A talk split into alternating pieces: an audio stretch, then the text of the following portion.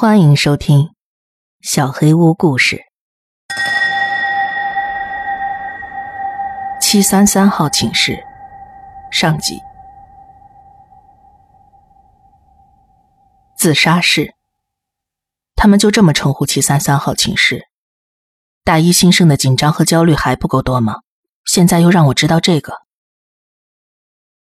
结果我被分配到了七三四号寝室。在莱利老楼的七层，而不是新盖的南向公寓大楼。不过，我也不是那么沮丧，至少他们答应了我的请求，让我跟最好的朋友住在一起。我跟莉迪亚花了一整个上午收拾寝室，快到中午的时候，我在贴海报，莉迪亚坐在床上看书，一个金发碧眼的女孩蹦蹦跳跳的进了我们房间。嘿，姑娘们，我是贝斯，是你们今年的售务助理。我朝他点点头，嗨，哇，你们手脚真快。他一边说，一边整理着我们的床铺，把上边乱扔的衣服挂了起来。贝斯拿起莉迪亚暑假时画的一幅克苏鲁的画，坐下仔细端详。这是《加勒比海盗》里的海怪吗？莉迪亚翻着他的书，没说话。随便吧。嗯，你们也知道，我们寝室楼很老了。这里大概有六十年的历史了。我四下看看，哼，我看得出来，而且房间很小。五十年代的人身材比较小，确实。莉迪亚肯定的附和。嗯，当然了。贝斯嘟起嘴，站在那儿不再说话。房间里充满了尴尬的寂静。嗯，我们隔壁拐角那间七三三号寝室是吧？看上去比我们寝室大很多啊，那里有人住吗？我们能不能啊？别打那个房间主意了，那里发生了好几起自杀事件，上吊、跳楼，学校不会安排任何人住进去的。嗯，我还是得提醒你们一下，这里是女生寝室，男生十一点之后禁止入内。我们还没回答他，他就拍了拍手，很高兴认识你们。莉迪亚把书往床上一扔，眼睛盯着外面的走廊。我不喜欢他。你听见他刚才说什么了吗？我们隔壁，我准备叫他傻贝斯。莉迪亚，严肃点儿。你听见没有？自杀式。哈，贝卡，别紧张。哪个大学没人自杀过呀？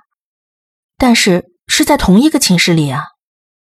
唉，管他呢，又不是在我们寝室。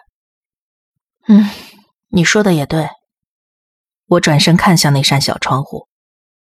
你能想象从那扇小窗户爬出去，然后跳下去吗？在落地之前，应该还能活五秒钟。莉迪亚看了一眼窗户，明显的打了个寒战。哎呀，贝卡，别说这个，我恐高，光听你说我都要犯心脏病了。我们可以搬到自杀室去，我揶揄的说：“那边每面墙上都有一扇窗户。”去你的！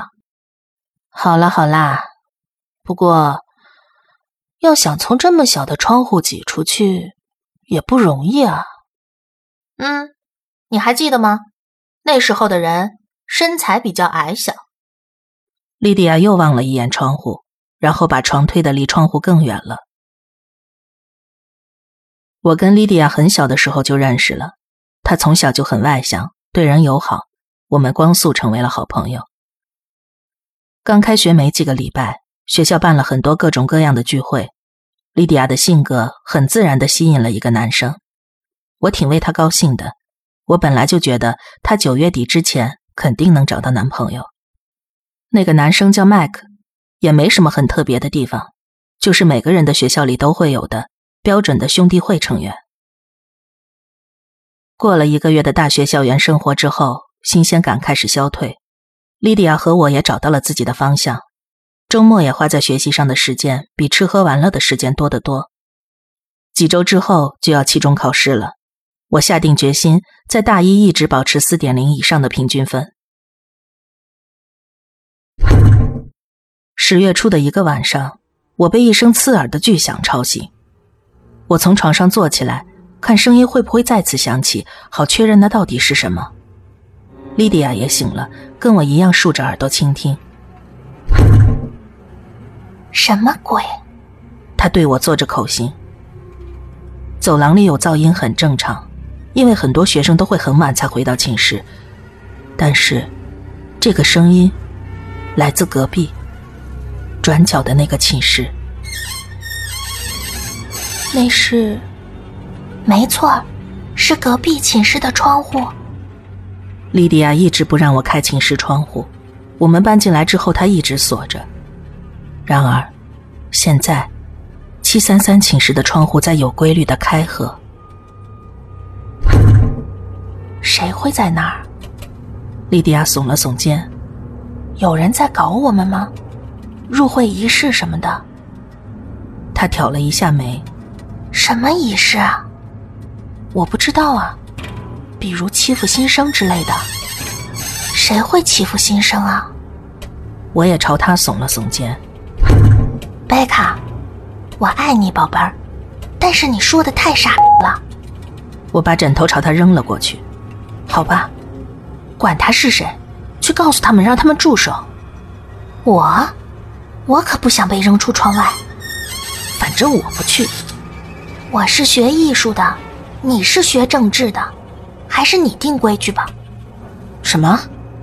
那你就给贝斯打电话，他不就是干这活的吗？我才不给他打电话！别把这种事儿推给我。那好吧，那我们就当听不见呗。莉迪亚躺了下来。我七点半有课，那就去处理啊。唉，我从床上起身，跺着脚走到门口，戏剧性的打开门，走到七三三门口，重重的敲着门。门上只是简单的写着“储藏室”。大家都休息了，你别他妈制造噪音了。没有人回应我。朋友，我认真的。我叹了口气。我往后退了一步，发现了一个问题：七三三的门是从外面用挂锁锁上的。我立刻跑回了自己寝室。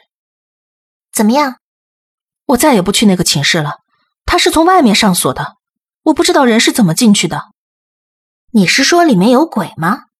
哼，不是，我是说，一个被大家叫做自杀室的房间里，正在发生一些诡异的事情。莉迪亚嘲笑着翻了个身去睡了。唉，你应该学戏剧专业。那天晚上，我们没有再听到隔壁的窗户传来声音。但是第二天早上，能从楼下清楚的看到，七楼拐角那个寝室的两扇窗户都大开着。我盯着七三三的窗户观察了整整一个星期，窗户都是开着的。有时深夜，我能听到隔壁有声音，像是弹珠掉在地上滚来滚去，但是这些声音从来没有吵醒莉迪亚，所以我什么都没说。一天下午。我一个人在寝室用笔记本电脑学习，我戴着耳机，但音乐的音量不大。我听到了有人敲门，请进。我头也没抬。过了一会儿，敲门声再次响起，我猛地拔出耳机，砰的关上笔记本电脑，转过身，进来吧。门是开着的，我都忘记了，我故意开着门，因为我正在交往的男朋友。大二的学长伊眼可能会过来找我。身后又响起敲门声，我从椅子上跳了起来。他来自房间的另一边，壁橱的门。那个跟七三三寝室共用一面墙的壁橱。莉迪亚，这他妈一点都不好笑。没有回应。我下手狠，你别叫疼。没有回应。我走到壁橱前，抓住把手。莉迪亚，你他妈的，他妈的什么？他的声音从我背后传来。他站在门口。我松开壁橱门把手，跌跌撞撞的回到座位上，惊恐的睁大了眼睛。莉迪亚把一摞书扔在床上，双臂交叉看着我。我不在，你骂我什么呢？我。我以为你躲在壁橱里呢。啊？为什么？因为有人在里面敲门。天哪！贝卡，莉迪亚抚了一把刘海，走到壁橱前，猛地把门打开。除了衣服和箱子，什么人都没有。他转过来看向我，好像在说：“看你现在怎么办。”莉迪亚，我发誓。贝卡，没人。我肯定听到了。我们怒目相视，直到伊恩的到来及时打断了我们之间的对峙。他感觉到了房间里紧张的气氛。女士们。怎么了？我恶狠狠地瞪了莉迪亚一眼。隔壁寝室出了些怪事。好吧，也不新鲜。哪个寝室啊？七三五还是空的那个？空的。七三三啊？那不奇怪，那是自杀室。我们听说了。我坐到了床上。嗯，可怕。三个人在一个寝室里自杀了。三个，他们说是两个呀。七十年代有两个，大概十年前还有一个，他从窗户跳下去了。莉迪亚跟我都不寒而栗，我俩都恐高，只是他比我还要严重一些。坠楼身亡，是我能想到最糟糕的事情。好吧，一间寝室发生了三起自杀，确实挺让人害怕的。莉迪亚抱歉的看着我。没错儿，我听说那个寝室有点不太干净。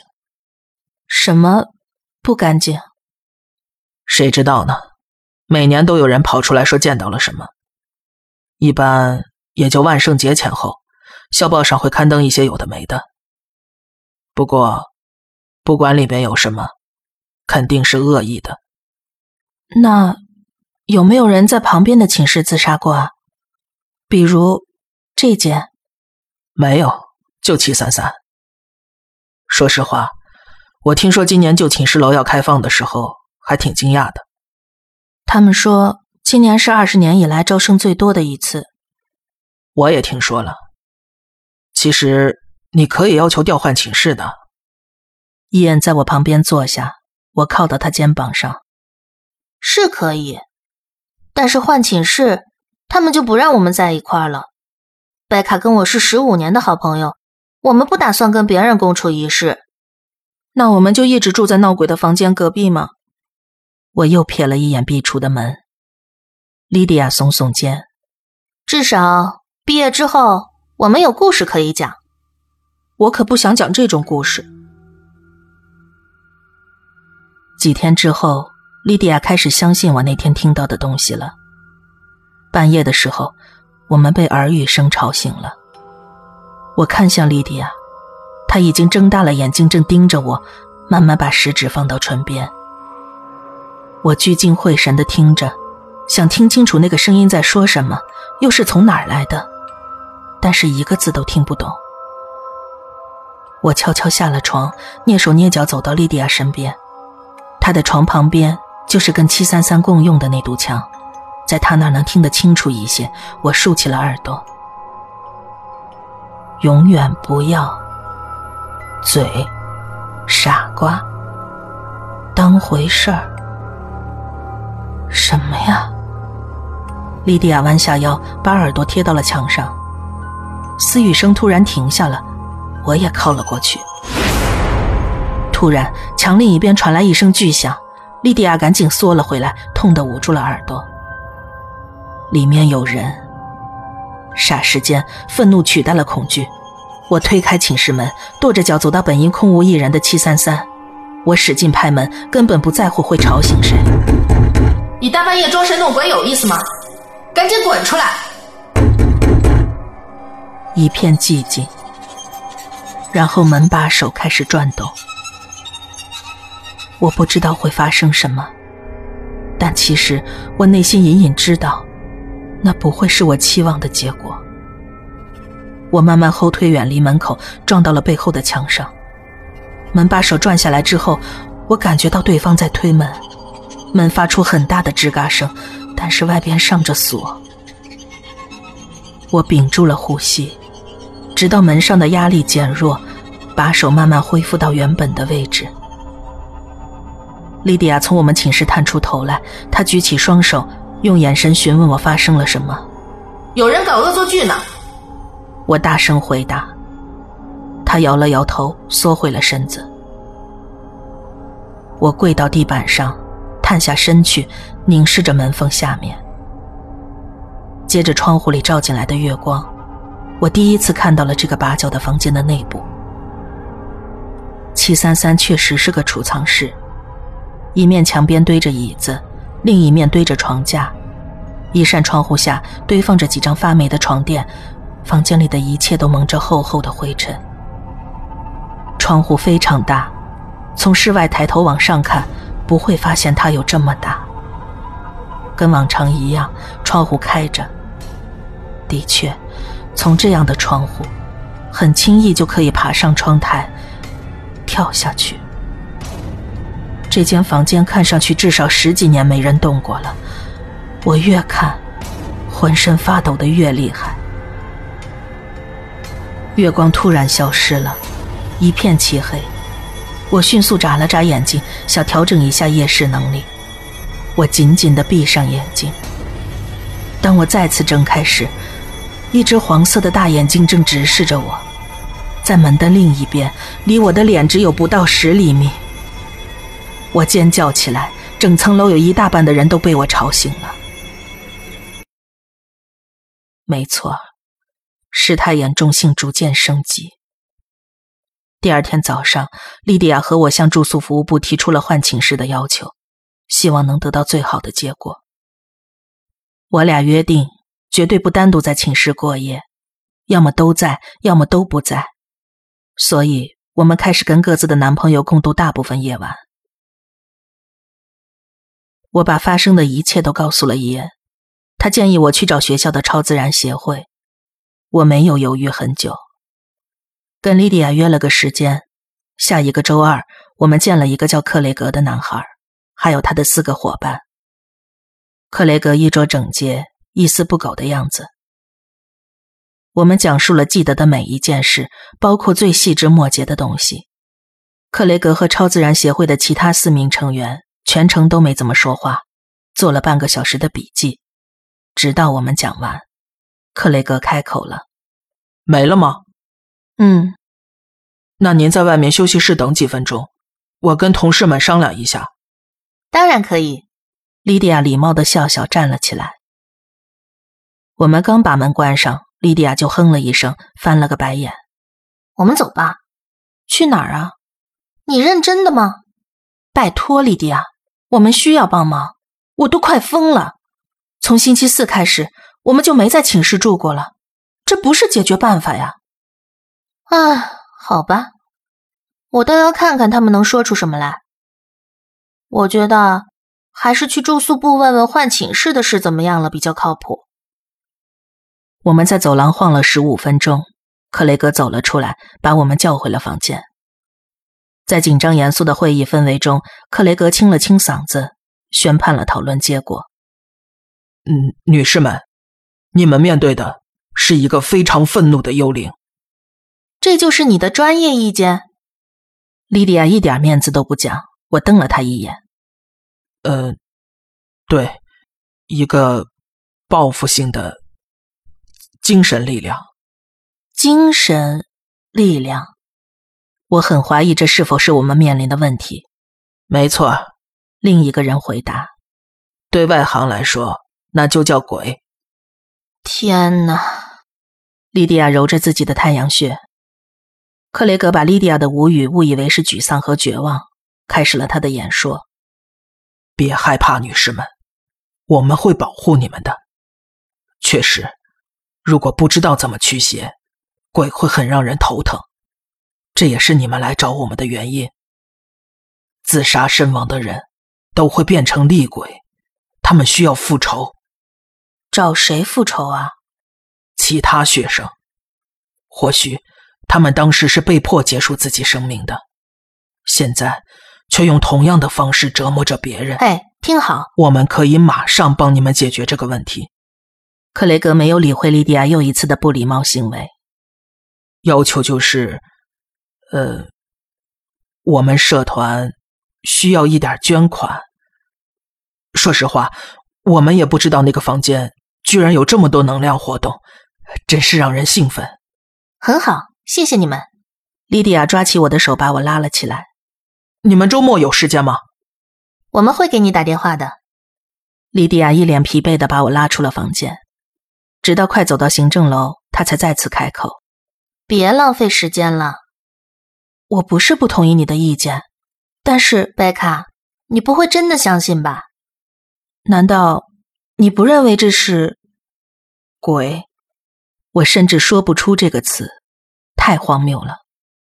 哼，我他妈不知道。”但他们肯定也不知道，那家伙根本不知道自己在说什么。我们在住宿部排队的时候，我拉下帽子遮住了眼睛。我这么说吧，他们演的是捉鬼敢死队，我们面对的是驱魔人。我懂了。那你想怎么办？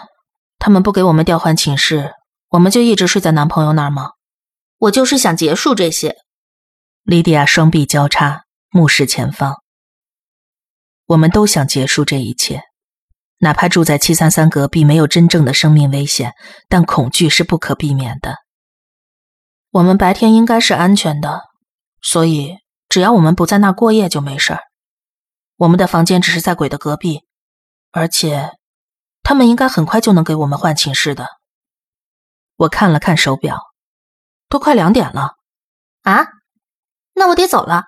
麦克被西格玛兄弟会录取了，他今天要参加仪式。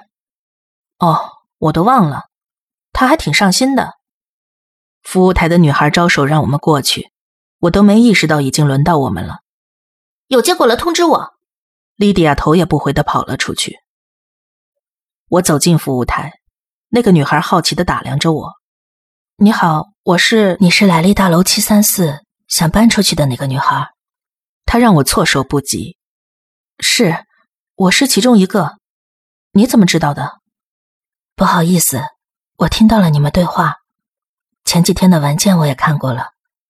我想问问，你为什么要搬走？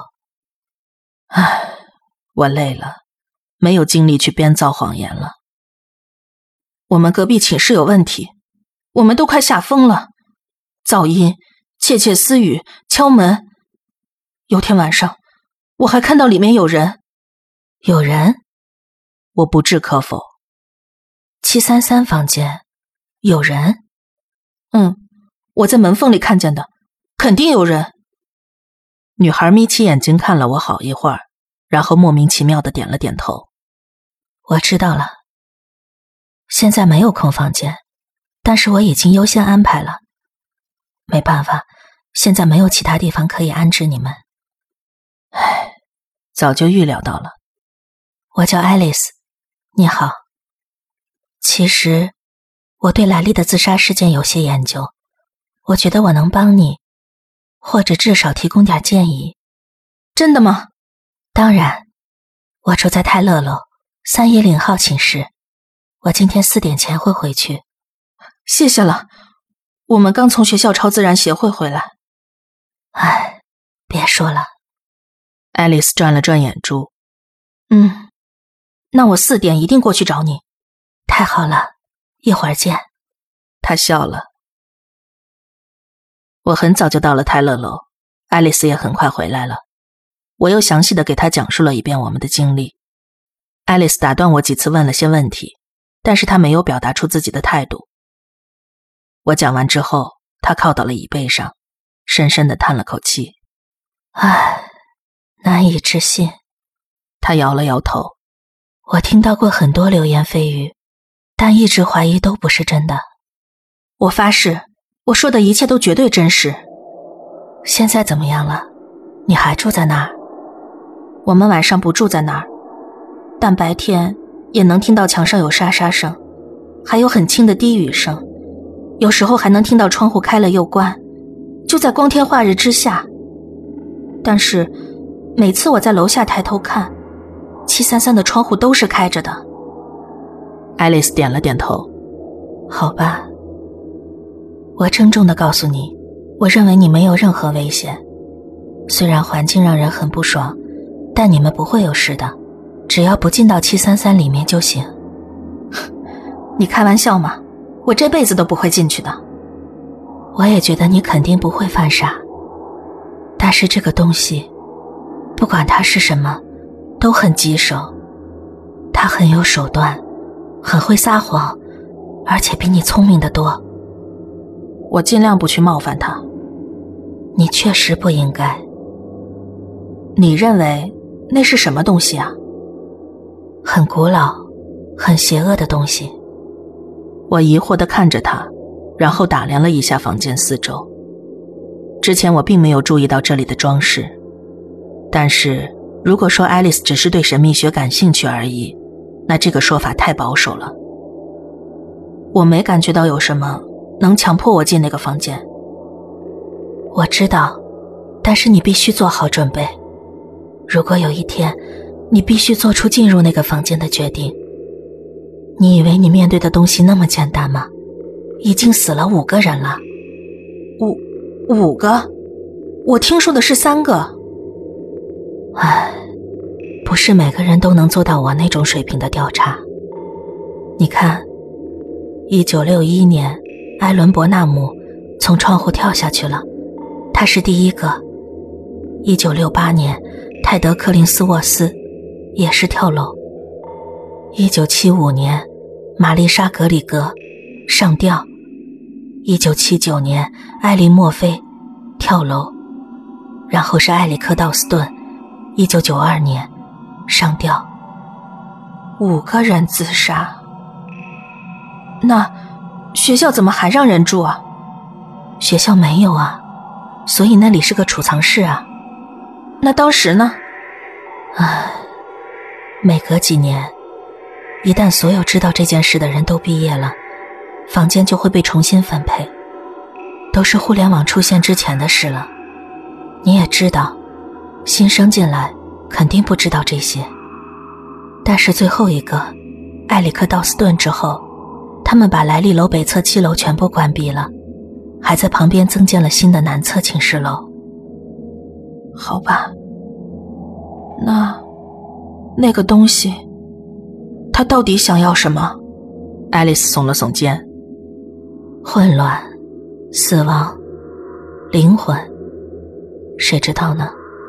甚至没人知道他到底是个什么。好吧，那我们知道的是什么？我们知道，他是通过某种方式跟那个房间联系在一起了。尽管他在房间外的影响好像并不大，我们知道，每个人自杀的时候都是独自一人。我们知道，他很会撒谎。我们只知道这些。我们知道的显然太少太少了。那他们为什么这么做？我平静地问。谁？受害者们？我点了点头。我知道的也是传闻里的。所有的自杀者都带着不可言说的涂鸦或者文字，他们说，这些文字或者画里边包含了可怕、邪恶的东西。读起那些文字，或者看到那些画，就会让你觉得身体不适。是自杀的人自己画的吗？他们自己写下了那些东西？没错，那个房间里的东西把他们都逼疯了。真他妈可怕！你们有没有想过，找个人给那个房间净化一下？上帝，啊，这有点难度。其他圣洁的人呢？啊，不是，我是说，上帝啊，不是让他驱魔。爱丽丝扬起了眉毛。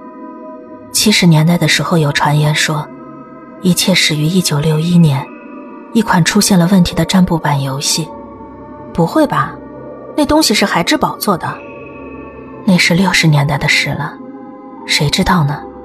就是个传言。学校唯一知道这件事的，是行政部门的汤姆·莫恩。我以前想跟他谈谈，但是他拒绝见我。他六一年的时候就在这儿，嗯，他当时就住在莱利。那我们得跟他谈谈。我得知道到底发生了什么，要不，我这一辈子都得在阴影中度过了。或许，我们明天可以去找找他。他能跟我们聊吗？试试吧。